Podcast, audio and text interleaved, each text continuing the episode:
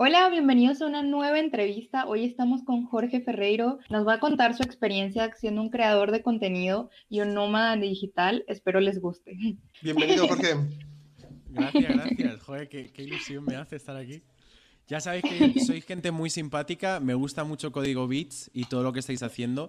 Eh, o sea, yo eh, me hubiera encantado hacer lo mismo en la universidad, hacerme TikToker y compartir y divulgar conocimiento. Y para mí realmente gracias por invitarme porque eh, con muchas ganas de hablar con ustedes.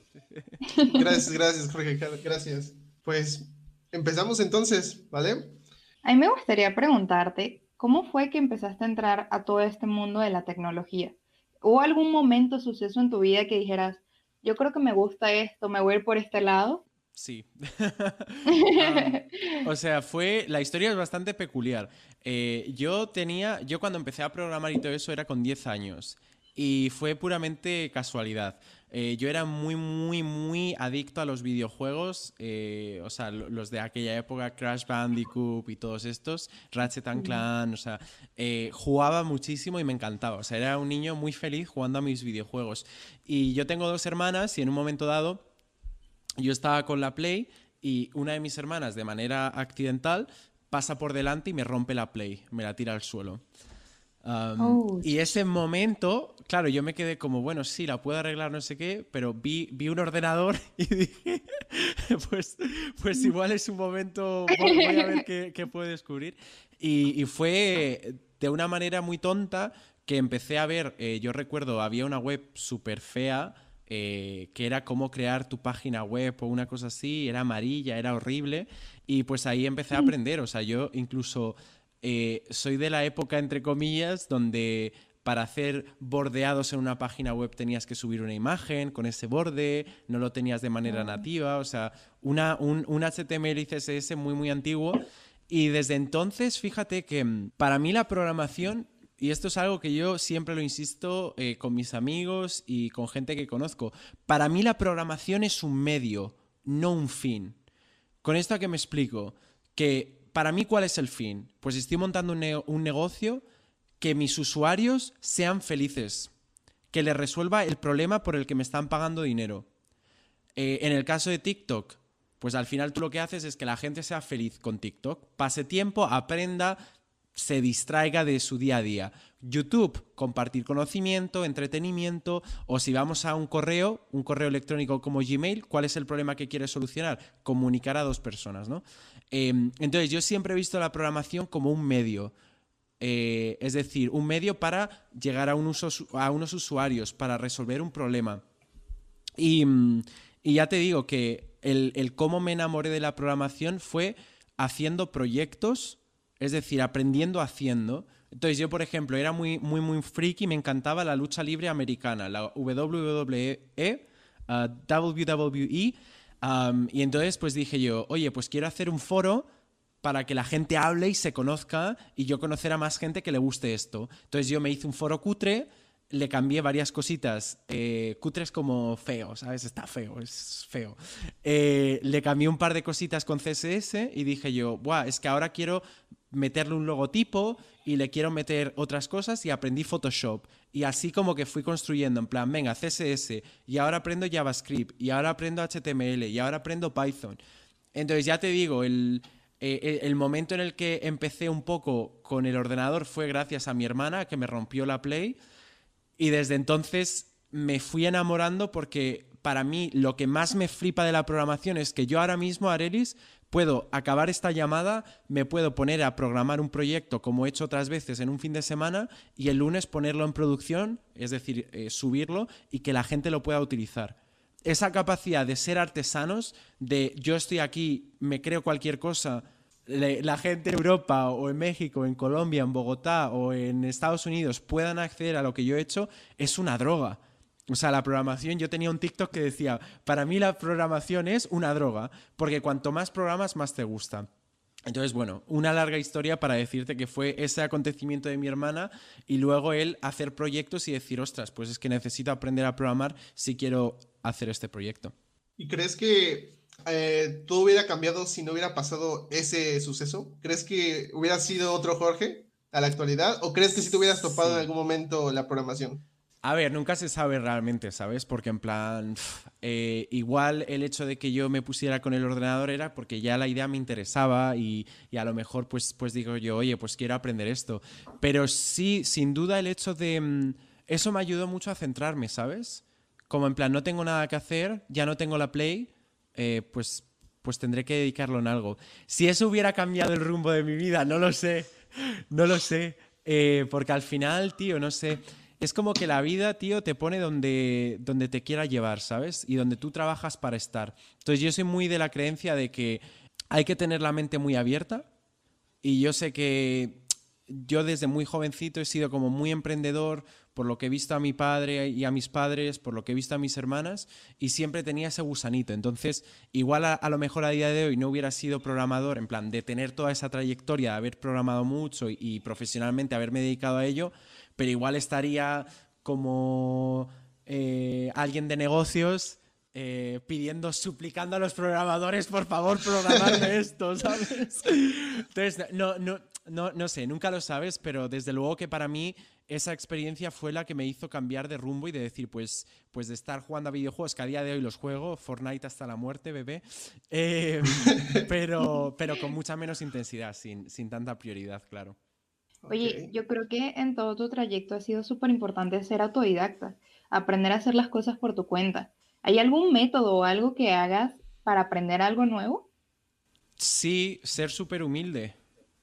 En plan, decir que no, o sea, asumir que no tienes ni idea, ¿sabes? O sea, yo creo que la clave realmente para ser autodidacta em, es ser obsesivo y, y centrarte. En plan, a mí hay algo. Em, a mí hay algo que me sirve mucho, que también creo que se hacía en la guerra y todo esto, que es setear, setear el cerebro. Es decir, eh, ahora mismo, por ejemplo, estoy aprendiendo sobre criptomonedas, que, o sea, estoy muy lejos de considerarme alguien que sabe de criptomonedas, estoy como muy early.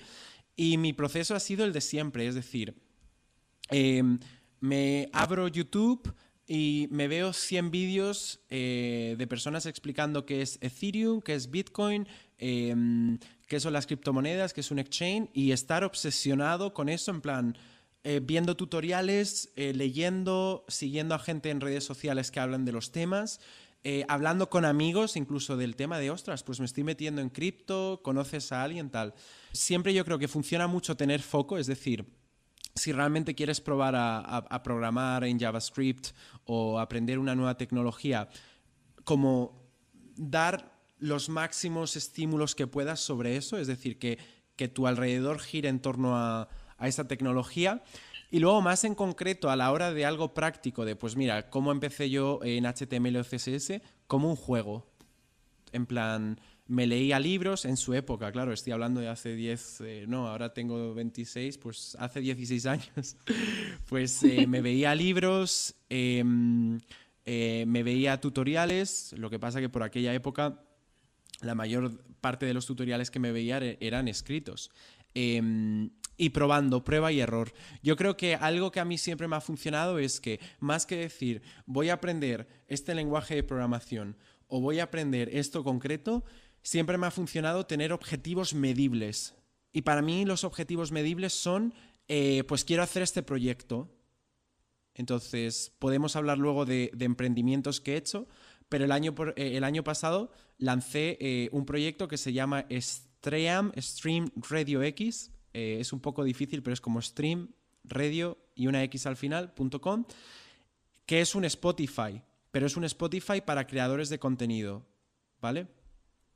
con, música sin derechos de autor, para que no te pongan reclamaciones de copyright en YouTube y en Twitch y tal, ¿no? Y claro, yo en mi vida había hecho una aplicación de música, ¿sabes? O sea, nunca había construido una aplicación de música. Eh, entonces me costó al principio entender, bueno, ¿y, cómo puedo hacer esto que escale? ¿Y qué necesito para almacenar la música? ¿Y cómo puedo distribuirla? ¿Y qué sistemas voy a necesitar? ¿Y en qué tecnologías lo hago? Pero siempre aplico la misma metodología. Tengo un objetivo que puede ser, voy a hacer una página web para mis gatitos o voy a hacerme un portafolio mío donde, donde diga en plan, eh, me llamo Jorge eh, y tal. Y en base a eso ponerme, buscar en Google en plan, cómo hacer una web y empezar a ver tutoriales, tutoriales, tutoriales y haciéndolo, ¿sabes? En plan, simplemente te, te, lo, pues sigues un tutorial, lo haces, sigues un tutorial, lo haces. Pero a mí siempre me sirve muchísimo, muchísimo eh, motivarme con proyectos que pueden ser más o menos pequeños. Porque al final, ¿qué pasa? Que claro, hay mucha gente que tú te puedes meter y puedes decir, pues voy a aprender JavaScript o voy a aprender HTML, pero es que eso no tiene un fin. O sea, yo después de todo este tiempo sigo aprendiendo un montón. Es que para mí me parece fundamental realmente eh, tener esos objetivos claros y motivarte. Porque luego en plan es como que si yo como siempre digo, ¿no? Eh, alguien me pregunta, oye, ¿y qué proyectos empiezo? Pues es muy fácil, ¿qué te gusta hacer? ¿Te gusta la música? Pues hazte una página cutrecilla así tonta eh, sobre música. ¿Te gustan los Pokémon? Una página de Pokémon. ¿Te gusta lo que sea?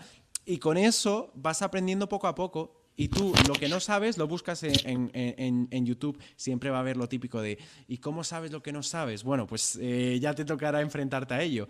Pero, mm, pero sí, así es un poco lo que, lo que yo hago. ¿Qué es eso? Que simplemente para mí es muy importante eso y si te gustan las plantas, como yo tengo un amigo, ¿no? Yo estoy mentorizando a un tío, eh, a un chico, a un estudiante de España que, está eh, haciendo la carrera de informática y pues él está haciendo una aplicación de plantas. Y dices tú, pues igual nadie lo va a comprar, pero es algo que le sirve a él porque le flipan las plantas y se ha hecho una aplicación de plantas. Y con eso está aprendiendo Android y está aprendiendo un montón de cosas. Entonces, por eso yo digo.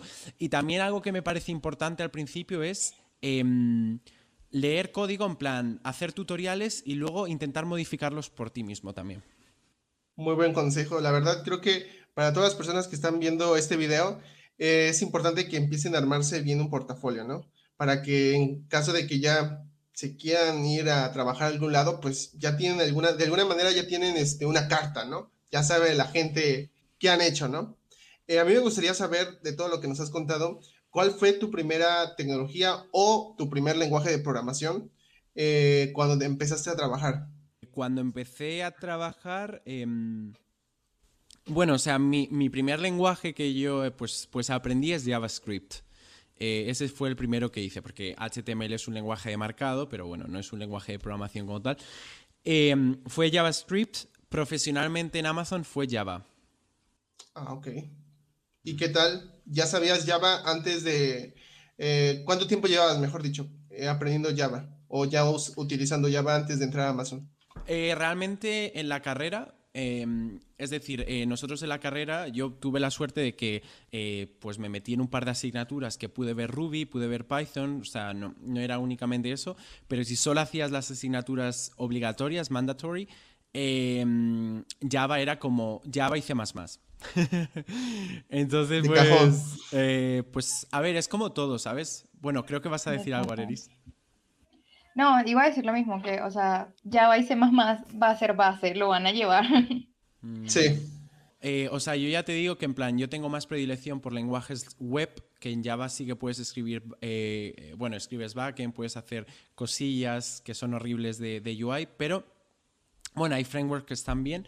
Eh, yo sí que tenía bastante prejuicio a Java, porque lo veía como un lenguaje pues, que te dan en la universidad. Java 8 está decente, o sea, está guay, hay cosas que están chulas, pero a mí me dieron en la universidad un Java súper antiguo, ¿no? Y joder, en ese sentido tal. Pero bueno, volviendo a tu pregunta, eh, pues ese lenguaje lo vi en la universidad, en Amazon, en ese equipo en concreto, porque Amazon, eh, de hecho, en mi propio equipo teníamos otros proyectos en otros lenguajes, pero en ese equipo en concreto, eh, todo el backend, que yo ahí por aquel estaba haciendo backend. Yo siempre digo que soy frontend hasta la muerte. O sea, soy, soy full stack porque en realidad hago de todo, pero en Amazon estaba eh, únicamente haciendo backend. Y bueno, pues em, lo había tocado en la universidad, lo sabía de la universidad. Me ayudó mucho. En tercer año me fui a hacer, em, durante el verano me fui a estudiar a Berkeley, a San Francisco, bueno, está al lado de San Francisco, y ahí me ayudó también porque era Java, pero Java 8, entonces pues eh, como que pude ver todo el tema de functional programming dentro de, de, Java, un poco algunas cosas que tenían interesantes. Y ya de ahí, pues cuando empecé en Amazon, pues fue un poco el... Cuando ya, o sea, yo como siempre digo, es el lenguaje no es tan relevante cuando ya llevas mucho tiempo de experiencia. Entonces el primer lenguaje es el que más cuesta. Cuando ya asimilas un nuevo lenguaje, al menos que cambie mucho el paradigma de pues estoy en un lenguaje imperativo a un lenguaje funcional, pues en los lenguajes funcionales te va a cambiar la manera en la que piensas y en la manera en la que tienes que escribir código, pero al menos que no hagas ese movimiento lateral a otro tipo de paradigma, todos los lenguajes imperativos guardan cierta similitud entre ellos. Eh, ¿Cuáles van a ser las diferencias? Las abstracciones que se creen en el lenguaje. Pues en, Java tienes clases, eh, em, eh, interfaces, en JavaScript puedes replicar ciertos comportamientos también, pero yo a día de hoy no uso ninguna clase y todos son a través de funciones. Em, bueno, que la clase, es, la clase realmente en JavaScript es como un, como un envoltorio chulo, un envoltorio bonito sobre una función, pero eh, pues bueno, es eso. Al final, cuando, cuando ya descubres un primer lenguaje, que es el que más cuesta al principio, saltar a otros es más fácil. Eh, JavaScript, saltar a Python a Ruby, pues, pues para mí me parece fácil. Eh, si tiras a C o C, que son lenguajes más antiguos, que son lenguajes muy potentes, pero que hay muchas cosas que tú como programadora o programador tienes que mantener ¿no? En plan, pues tienes el tema de los punteros, memoria, etcétera. Pues claro, ahí es como que vas bajando niveles vas como, ¿no? Si, si, esto es el mundo, como que vas, eh, tienes muchas capas, ¿no? Una cebolla tiene muchas capas, pues como que vas metiéndote más al núcleo de la tierra y, te puedes quemar. Em, pero sí, y yo, o sea, yo es que soy muy partidario, incluso, por ejemplo, cuando entré en, en la siguiente empresa, en Eventbrite, eh, React no la había tocado mucho y, y me, me reajusté y lo aprendí sobre la marcha, en plan un mes antes de entrar, ¿no? Eh, ahora si quieres hablamos de eso, pero eh, yo soy muy partidario en tienes que tener las bases asimiladas, eh, las bases de cómo funciona un lenguaje de programación, cómo resolver problemas en esos lenguajes de programación, ¿no? Algo que muchas veces me preguntan en TikTok, hazme un vídeo de lógica de programación y yo digo, no sé de qué hablar, porque la lógica de programación es como... Em, ¿Qué te digo en 60 segundos sobre lógica? Cada persona como que la desarrolla diferente, ¿no? O sea, yo siento que la lógica la desarrollas haciéndolo. O sea, no hay forma de enseñar lógica, lo vas haciendo. Obviamente sí, o sea, yo recuerdo que toda la parte de, pues sí, de estructura de datos y de algoritmos, que es lo típico que te preguntan en las empresas de programación, que luego si queréis hablamos de entrevistas en empresas de programación y procesos y todo esto, porque a mí son temas que me importan, eh, sí, pues hay las típicas preguntas de algoritmos y estructuras de datos que parece que tienes que ser un científico y un matemático para resolverlas, ¿no? pero, pero sí, o sea, yo soy muy, yo creo que en el momento en el que lees mucho, eh, ves cómo otras personas resuelven problemas y las aplicas, ahí es como que el lenguaje ya es simplemente aprender, es como el que... Mm, es como el que sabe español y quiere aprender inglés. Al final te tienes que aprender una gramática, una manera de componer las frases, em, tienes que aprender ciertas leyes, ¿no? ciertas reglas, pero una vez que las sabes ya es que lo practiques. Eh, es que no, hay otra manera de hacerlo, en, mi opinión. Entonces, cuando entras en una empresa nueva, si eres alguien que está constantemente, como yo, desafiándome y buscándome, buscando aprender cosas nuevas, pues es mejor ir a un sitio donde te dices, pues Java, pues lo voy a refrescar, pero creo que, lo voy a, que le voy a jalar, ¿no? Lo voy a pillar con, buen rollo. Oye, ahora que mencionas eso de las empresas, bueno, yo he escuchado a mucha gente que se pone así como, ay, esta gran empresa de renombre, y les da como miedo. ¿Qué consejo le darías a alguien que quisiera entrar a una de estas empresas? ¿O cómo, fue, cómo fue que llegaste a calificar para estas empresas? Mi primer consejo es que no no idolatréis. Porque muchas veces les idolatra mucho, ¿no? O sea, yo creo que es muy importante no perder la cabeza. Yo leí el otro día un artículo de, una chica que decía, yo es que he estado en Google y Google era mi familia y era mi todo. Y en un momento dado se encontró con un jefe súper tóxico que le hizo cambiar, eh, que le hizo la vida imposible. Y la chica decía, pues nunca más voy a tratar a una empresa como mi familia. O sea, yo pienso que no hay que idolatrar a las empresas porque al final eh, una empresa grande como Amazon, eh, con más de ¿qué? medio millón de empleados, no sé cuántos tiene, em, hay gente gilipollas y hay gente súper maja. Hay gente muy buena y gente que está bien, que ha tenido, ¿no? Que ha superado un mínimo, pero que igual fallan en eh, calidad humana, y muchas otras cosas. Entonces, yo siempre digo, primero, no idolatréis. es muy importante decir, yo qué quiero hacer como persona. Mi estrategia yo lo tenía claro, yo era, las empresas grandes, si son tan grandes, tienen que ser la leche para aprender, es decir, cómo, cómo, cómo se organiza una empresa grande, ¿no? eh, cómo llegan hasta donde están, cuáles son los procesos, las mecánicas, cómo se contrata. Yo quería aprender todo eso. Pero yo, si soy honesto conmigo mismo, a mí lo que me va es el rock and roll.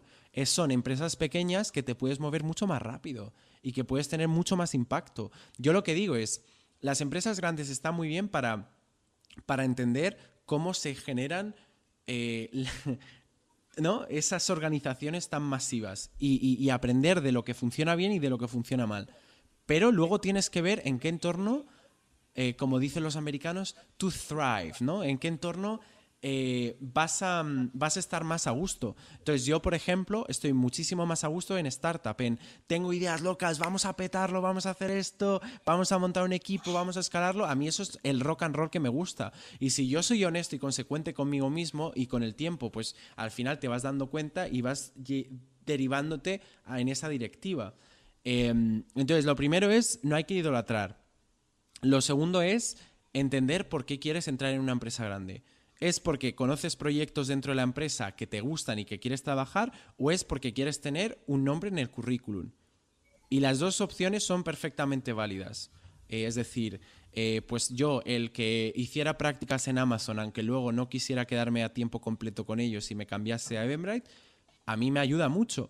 Primero que me ayudó a aprender como un loco de cómo una empresa como Amazon ha triunfado y cuál es, por qué ha triunfado, ¿no? Eh, aprender mucho de backend, es decir, sistemas distribuidos a gran escala. Y aparte de eso, a darme cuenta de que a mí una empresa grande no me gusta.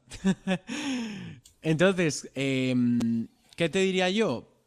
Pues que pruebes y que seas honesto contigo y que hay en empresas pequeñas o en startups que puedes aprender un montonazo de cosas y mucho más rápido que en una empresa grande. Entonces, em, primero es eso, es ajuste de realidades. Porque hay mucha gente que a lo mejor dice, pues he oído, esta empresa es increíble, quiero trabajar en Google y luego va a Google y es un amargado o una amargada y dice, esto no me gusta nada. Pues es normal y no pasa nada. Entonces, primero es ajuste de realidades. Y luego, más allá de eso, pues es trabajo duro. Es decir, em, si te van a hacer eh, entrevistas de problemas de resolución de algoritmos, de estructura de datos, empollarte al máximo y hacer eh, cuantos más ejercicios puedas de eso, prepararte, tener un portafolio increíble, hacer muchas cosas durante la universidad, antes de la universidad, eh, conocer gente, porque el, factor social y el factor del networking es muy importante. Eh, o sea, yo los trabajos que he conseguido a día de hoy han sido porque me han escrito y me han dicho te quiero para ti o porque a lo mejor he escrito yo y he dicho me gusta lo que estás haciendo. Entonces, el, no moverse, pero es eso. Yo creo que tienen que tener una base técnica muy fuerte de entender muy bien programar, hacer proyectos y luego echarle mucho morro y no tener complejos. Pues mm, me ha gustado bastante todo lo que nos has comentado. Yo creo que me gustaría preguntarte, ¿qué consejo le darías a alguien que quiere llevar esa vida de nómada digital? Que a lo mejor te hubiera gustado que te hubieran dicho, ¿no? Otra, de nómada digital a nómada digital. O sea, simplemente aprender una habilidad o varias que te permita hacer tu trabajo donde quieras. Ya está, o sea, no, necesitas más. Em, porque luego el resto es tener una mente abierta eh, y tener desapego a las cosas. Es decir, desapego a, pues, estás cómodo en algo, no pasa nada, porque igual en el otro sitio no vas a estar igual de cómodo, pero vas, te va a aportar más cosas y te va a hacer crecer más. Entonces yo creo que es eh, saber cuándo es el momento mejor para ti para hacerlo, cuando te sientas preparado o preparada. Eh, aprender capacidades que te vayan a permitir eh, vivir y trabajar donde quieras, sin necesidad de tener un empleo. Y luego que te trabajes mucho el tema de cómo consigues clientes. Ok. Y, al final también un poco el, hecho de, pues si vas a un sitio intenta hacer amigos. O sea, yo ahora pues estoy intentando, ¿no? Pues voy a jugar a, deportes, a tal, entonces pues vas intentando construir ciertas amistades. Que todavía, o sea, poco a poco, ¿sabes? No me, no me metan presión. Bueno chicos, muchísimas gracias por acompañarnos en esta nueva entrevista. Recuerden que todos los días viernes estamos subiendo entrevistas con diferentes creadores de contenido Muchas gracias por participar, Jorge. Chicos, recuerden este, seguir a Jorge en sus redes sociales y seguirnos a nosotros. Adiós. luego. Gracias, chicos. Bye. Nos vemos la próxima.